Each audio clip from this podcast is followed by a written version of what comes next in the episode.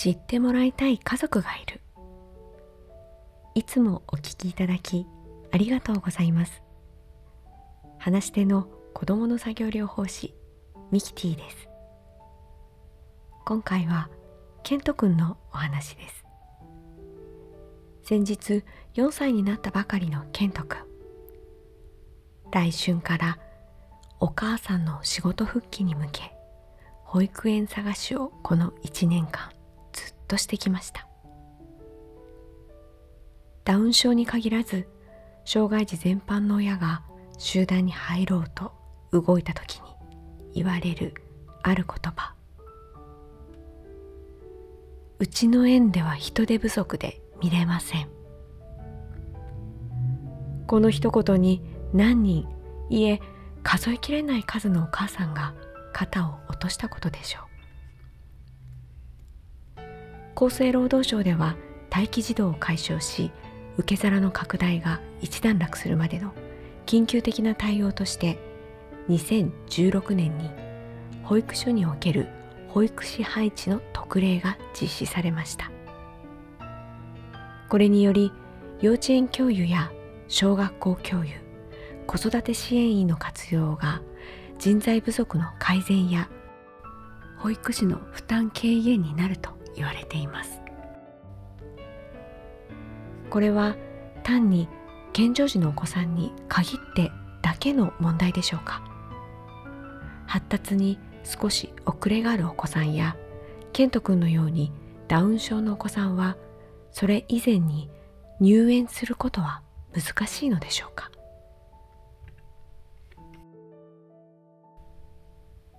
お母さんはこう話します。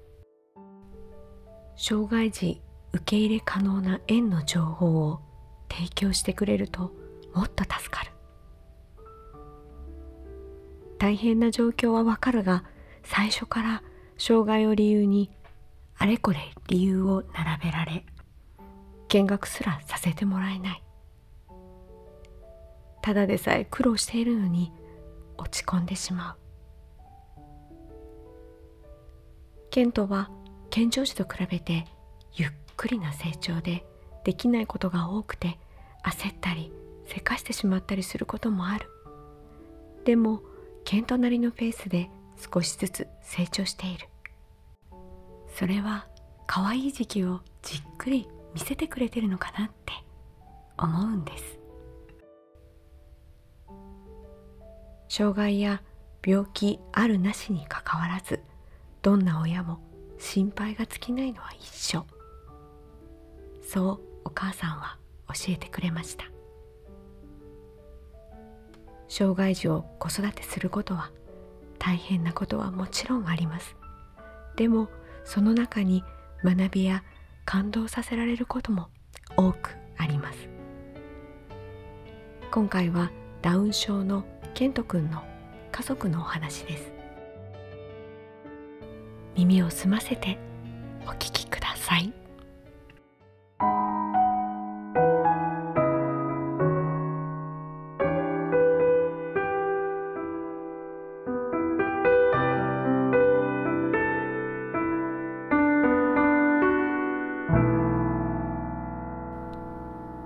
あなたの知っているダウン症ですか？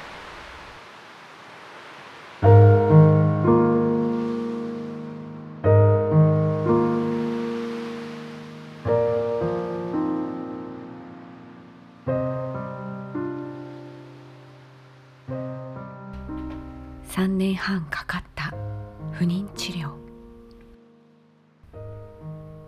最後の最後にやっと授かった赤ちゃん。生まれてくるのが楽しみで楽しみで仕方なかった。定期検診で胎児が小さい。足が短い。そう医師に告げられる。年齢的にダウン症のことがよぎったものの心配しても仕方ない。大丈夫だろうとあまり気にせずもし何かあってもどんな子でも受け入れよう。そう考えていた。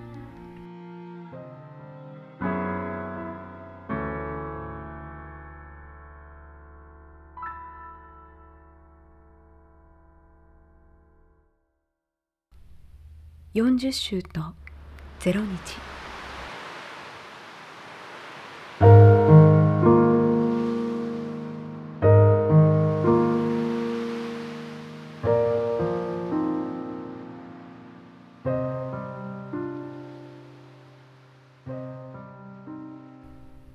2018年11月5日。予定通りの入院。この時を待っていたのだろうか。選んできたのだろうか。赤ちゃんの心拍低下。すぐに緊急帝王切開となる。ベッドの上で産声を聞くまでピーンと空気が張り詰める。振り絞って泣く小さな産声が確かに私の耳にしっかり聞こえた。その小さいながらも生命力を知らせるその声を捉えた瞬間今まで経験したことのない感動がこみ上げ言葉にならなかった。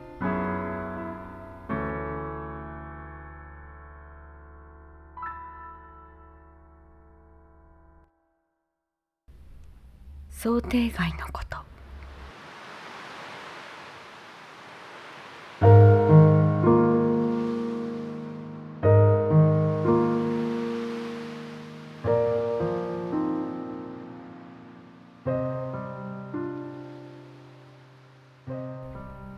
産声を聞いた後しばし静寂の時間が流れた。何かある。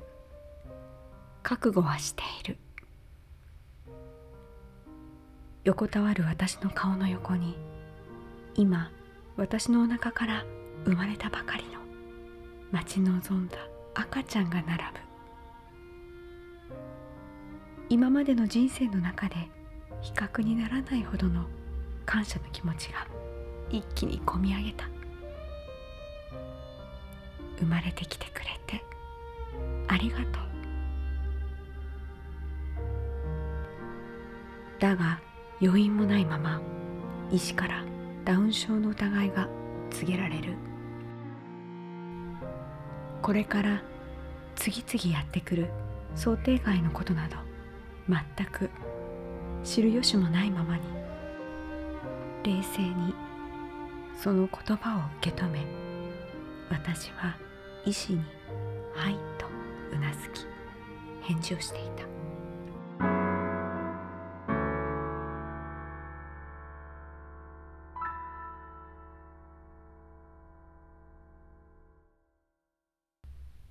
かわいそうよりも愛おしい。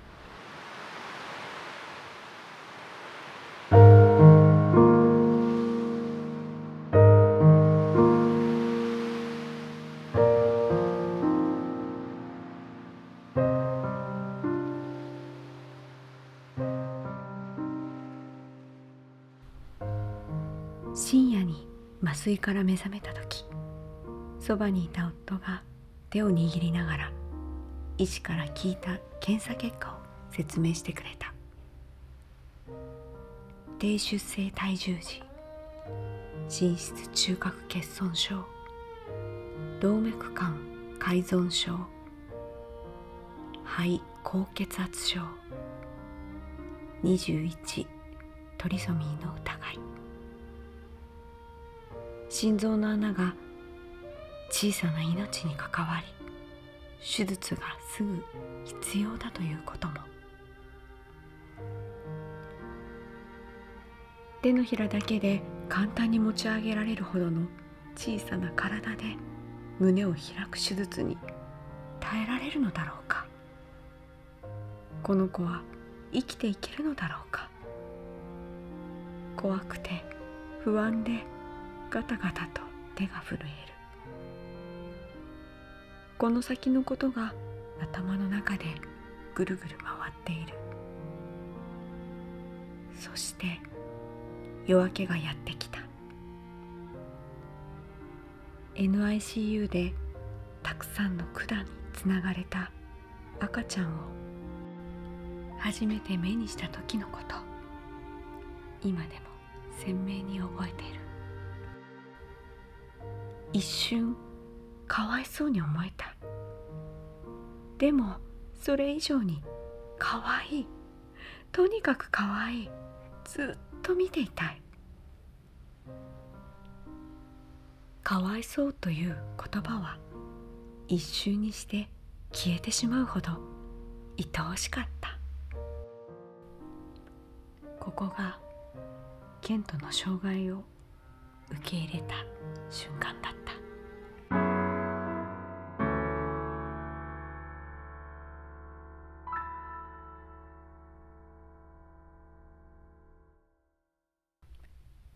1回目の手術。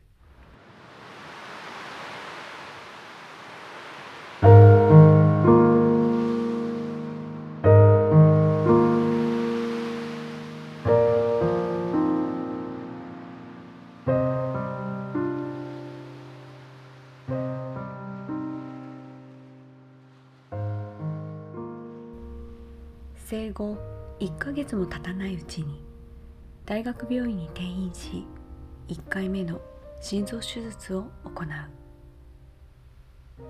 術後はすぐに酸素も取れ楽になると思ってた。だが実際はそうはならずしゃっくりをするだけで苦しそうに泣く。そして肌が紫色に変わりチアノゼ症状と言われる。目の前でそうなると今すぐどうにかなってしまうのではないか。その度に不安で不安で胸が押しつぶされそうだった。そのまま新生児回復室 GCU に入る。1日2回短時間の面会。毎日通った。ケントの体調の心配もそうだが他にも気がかりなことがあった。私はケントに母親として認識してもらえるのだろうか。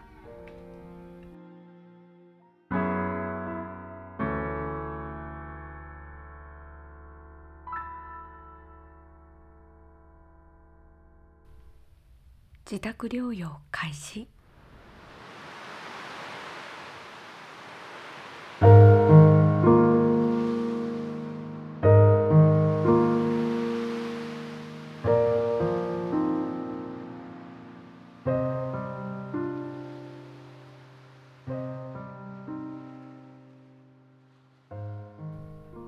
ケントのためにも家族と普通に過ごす時間を作りたい。お腹にいる頃から夫婦でケントを迎える日を心待ちにし準備をずっとしてきた。生後2ヶ月在宅酸素にすることで退院を許可された。ケントの状態からこの先ずっと酸素なしでは生きていけないかも。そんな不安もあったが待ちに待った。家族3人での生活がスタートした。親としてお世話ができる喜びもひとしおだった。だが泣いたり寝入ると酸素飽和度 SPO2 が落ちる。夜間はアラームが鳴り響きその度にヒヤヒヤドキドキを繰り返す。そのため何度もモニターとにらめっこをしていた。不安な時間がただ過ぎた。それでも毎日成長しできることが増えていくケントが可愛くて可愛くて仕方なかった。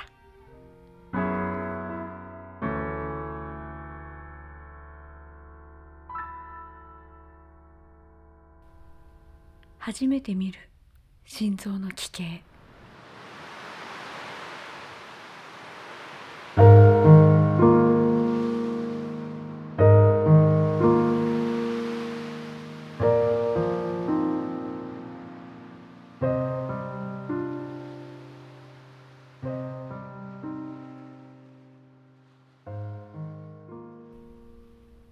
もう少しで生後5ヶ月になる頃。体重が4キロを超えた。体重の増加を待っての心臓の再手術をする時が来た。手術の予定時間は6時間。だが予定時間を大きく上回り9時間が経過。何かあったのかと不安が頂点に募った時。医師から状況説明があった。肺に血液が逆流し肺の中が血で水浸し状態。そう言った。さーっと血の気が引いた。その他にも初めて見る僧帽弁の奇形であること。それが胸を開いて分かったことや術中に左右の寝室をつなぐ中核の修正が必要になり処置に時間がかかったこと。その後人工心肺から離脱するまでに11時間が経過していた。術後の面会は動揺しないように深呼吸をして臨んだ。生命を維持するためにおびただしい缶に巻かれ急変に備えて胸を開いたままのケントがそこにいる。衝撃だった。その後1日3回 ICU にて面会。術後も体調不安定で熱発を繰り返す。術後4日目。胸骨を閉じる手術。麻酔から目覚め噛んで動けず壮観で声も出せず涙だけ流し泣いているケント。その姿に何度も胸を締め付けられる。思いをすると同時に驚異的な生命力に「ケント偉いね頑張ってるね」と小さなケントを何度も何度も褒めたたえた。6日後抜管酸素供給量が一気に減少。泣くと熱発。母乳の脂肪分が肺にたまり絶食点滴不整脈でペースメーカーを追加。姿勢の変化で数値が上下する。日々一心一体だった。見守ることしかできないけどじっくり構え。焦らず元気になるのを信じケントと頑張ろう。私がしっかりしなきゃ絶対元気になる。そう自分に何度も言い聞かせた。12日目肺が潰れ痰の貯留。完全にうつ伏せで寝かされているのを見て「大丈夫なの?」内心ぎょっとした時もあった。13日目再度送還となり再手術。経過良好。17日目抜管鼻腔からの酸素供給になりベビー室に移動。回復を待ちながら母子同室で経過観察。31日目。完全に酸素が取れる。32日目から白目を向き両手を上げる。発作が始まる。5日間続き1時間に2回と回数も増える。夜も眠れずミルクも微量しか飲めない日が続く。その後発作は手術時の投薬が原因で硬膜下血腫と分かり自然治癒の方針となる。大きな手術から約1ヶ月半の5月14日ようやく退院。長い長いトンネルから抜け出た瞬間だった。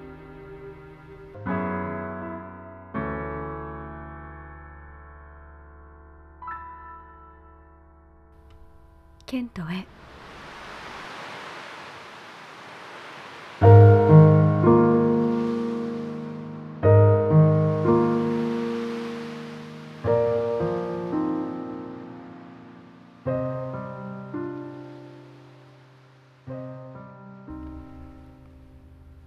ケントという名前。生まれる前からお父さんが決めていて健やかに育ってほしいと。願いが込められています。時々いたずら小僧のケントに負けないよう鬼ババになることもあるけど元気で優しいお母さんになれるよう努力したいと思っています。ケントが生まれて人の優しさを知り世界が広がりました。幸せをいっぱいありがとう。慎重派のケントにはいろんなことにチャレンジしたり好きなことを見つけてのびのび育ってほしい。応援してるよ。お母さんより。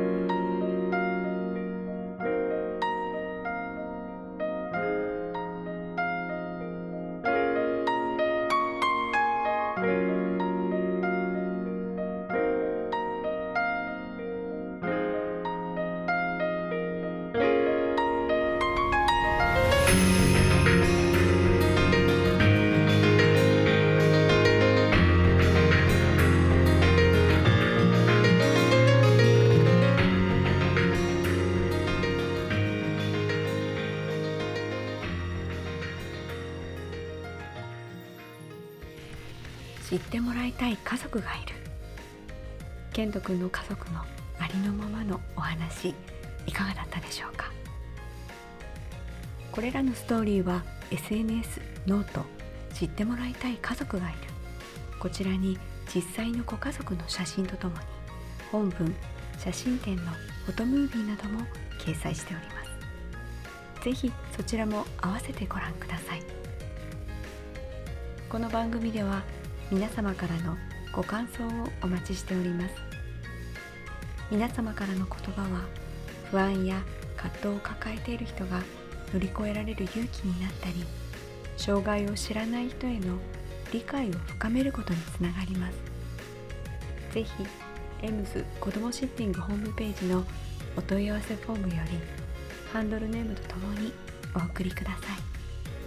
番組でご紹介できるのを楽しみにしております。今日も知ってもらいたい家族がいる。最後までお聴きいただき本当にありがとうございました。語り手は私子どもの作業療法士ミキティでした。次回のお話でまたお耳にかかりましょう。この後も皆様にとって大切な時間を過ごせますように。